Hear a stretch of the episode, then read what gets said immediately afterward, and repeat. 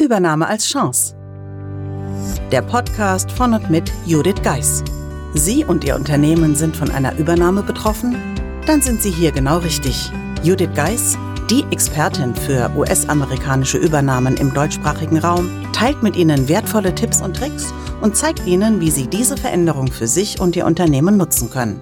Ganz nach dem Motto: Take the Chance. Hallo und herzlich willkommen zur heutigen Episode des Übernahme als Chance Podcasts. Ich freue mich, dass Sie wieder eingeschalten haben. Und heute habe ich wieder einen Blick hinter die Kulissen der Übernahmeformel.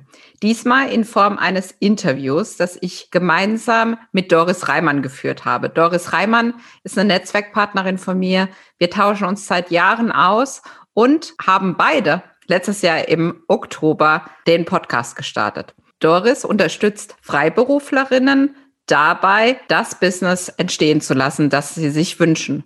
Und dazu gibt's eben die Womanpreneur Launch. Und ich habe dazu etwas erzählt, nämlich zur Übernahmeformel, wie es dazu gekommen ist, aber auch natürlich zu dem Thema, wie es zu meinem Branding gekommen ist und wie ich selbst mein Unternehmen entwickelt habe, beziehungsweise was ich Freiberuflerinnen raten würde. Wenn Sie die Folge komplett interessiert, dann lade ich Sie gerne ein, bei Doris Reimann vorbeizuschauen in der Womanpreneur Launch, die Folge 18. Und den Link zu Ihrem Podcast findet man natürlich auch in den Show Notes. Aber ich will Sie nicht weiter auf die Folter spannen, sondern Sie einladen, weiter zuzuhören, denn es gibt schon erste Infos, was Sie genau in der Übernahmeformel erwartet und ich plaudere ein wenig mit Doris darüber, was sie da erwarten wird. Deshalb viel Spaß beim Zuhören.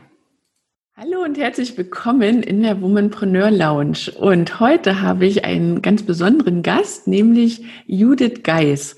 Und wir sprechen über ein Thema, was ich, wie ich finde, immer mehr und mehr Unternehmerinnen und Freiberuflerinnen interessiert, nämlich das eigene Buch. Dann fangen wir doch einfach mal an mit der Frage, wie kam es denn überhaupt dazu, dass du dein Buch schreibst, wenn du jetzt, wie du gesagt hast, äh, das gar nicht wirklich vorhattest? Also für mich ist es so, dass ich schon seit vielen Jahren, und da kennen wir uns ja auch her, einfach eine Umgebung suche, wo ich selbst wachsen kann. Mhm. Und in einer dieser Gruppen gab es einen Post, wo mal die Frage gestellt wurde, wer schreibt denn dieses Jahr ein Buch?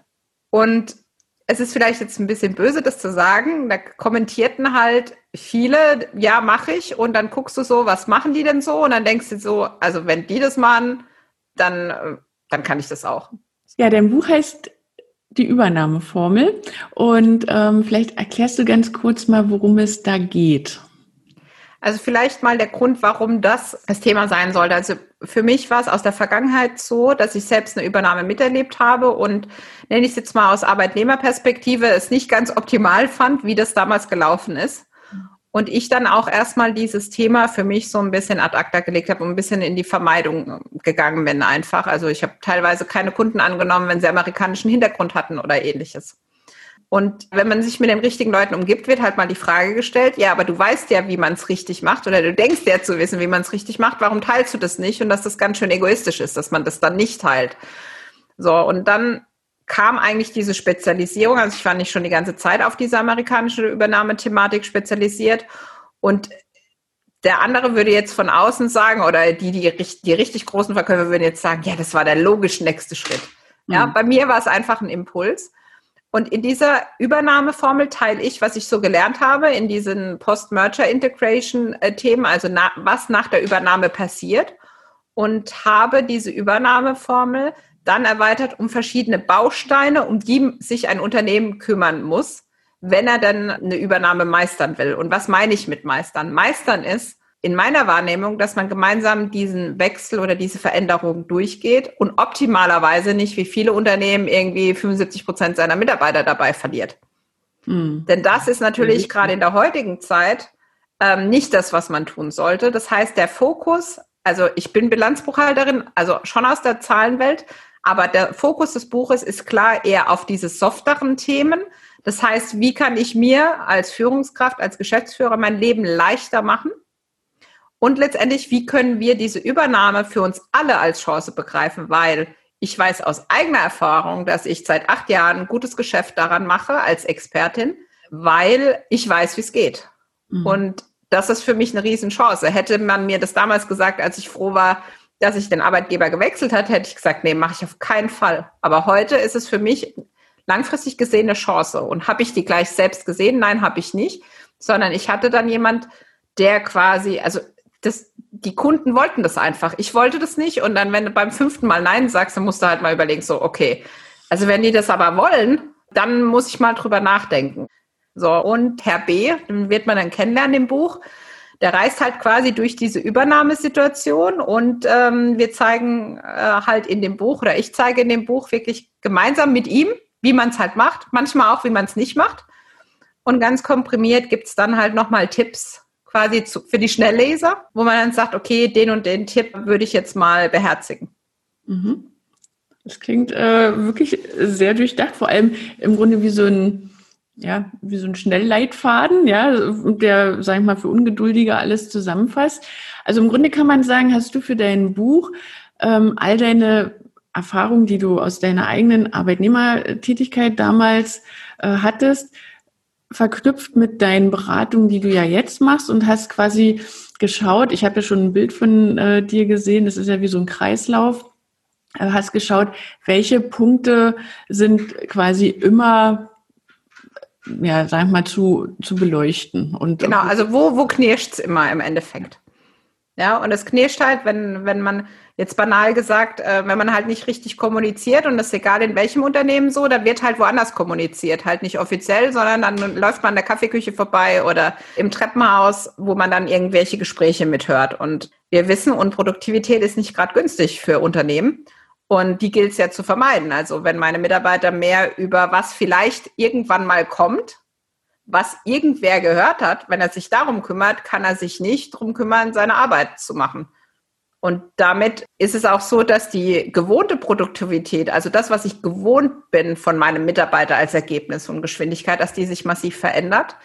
Und das andere ist auch in dieser Extremsituation, wo man sich ja oft befindet, verändern sich Mitarbeiter, weil jeder geht mit diesem neuen Stress oder mit dieser Sorge, mit dieser Angst ganz, ganz anders um. Und das bedeutet natürlich für Führungskräfte, ich muss da wirklich sehr wachsam sein, was da passiert. Und letztendlich als Führungskraft wie auch Geschäftsführer, ich muss auch gut auf mich aufpassen.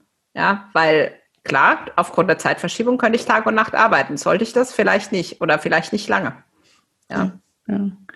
Aber das ähm, sollte in ein Buch äh, gegossen werden, dann irgendwie. Wie gesagt, dieser Impuls war einfach nur der Post.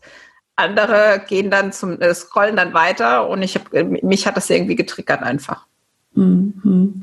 Und also ich sag mal, diesen diesen Kreislauf, den hattest du ja wahrscheinlich nicht schon in dem Moment, als du angefangen hast, das Buch zu schreiben. Wahrscheinlich äh, kam das dann erst so mit dem Schreiben oder äh, war es dann vielleicht auch so, dass ähm, dein Verlag, denn du machst das ja nicht im Self-Publishing, was man auch nochmal, äh, vielleicht gleich nochmal sagen muss, sondern äh, du hast ja wirklich einen Verlag, einen Fachverlag, der dein Buch herausbringt. Ähm, haben die dir da so ein bisschen, sagen wir mal, Unterstützung gegeben und gesagt, ähm, ja, Frau Geis, Sie müssen dann schon äh, irgendwie ein, ein, Framework finden oder äh, irgendwie so, so, so einen Plan finden, den, äh, den Sie da in den Kapiteln durchleuchten? Oder bist du dann beim Schreiben selbst da drauf gekommen? Also ich hatte ein Framework, also im Vorfeld schon, und habe dann durch das Schreiben des Buches gelernt, dass das Framework so nicht umsetzbar ist oder so nicht in dem Sinne erklärbar ist. Also wir sind von Schritten ausgegangen anfänglich. Ja. Was bedeutet aber, dass ich einen Schritt nach dem nächsten mache. Aber das Problem ist irgendwann wie in jedem Projekt, du weißt, am Anfang hat man noch so viel Zeit für alles und irgendwann kommt alles gleichzeitig. Und wie soll ich das anhand von Schritten? Und dann haben wir ganz viele verschiedene Namen erarbeitet. Wenn ich wir sage, ist im Hintergrund äh, eine Lektorin mit dabei oder auch mit meinen Mitarbeitern. Teilweise habe ich auch Mitarbeiter, die selbst betroffen waren von der Übernahme. So, das war dann irgendwie nicht mehr logisch. Und dann ging das jetzt äh, eigentlich fast bis zum Schluss, das darf man so fast gar nicht sagen, dass das hin und her geruckelt wurde, damit es auch passt und dass ich weiterhin das Gefühl habe, dass meins ist. Das war die heutige Episode des Übernahme als Chance Podcasts. Ich freue mich, wenn Sie das nächste Mal wieder einschalten und wünsche Ihnen einen wunderschönen Tag. Wenn Ihnen diese Folge gefallen hat und Sie Tipps und Anregungen für sich mitnehmen konnten, dann freuen wir uns, wenn Sie den Podcast weiterempfehlen. Außerdem können Sie helfen, den Podcast bekannter zu machen, indem Sie eine Bewertung bei Apple Podcast dalassen. Vielen Dank für Ihre Unterstützung.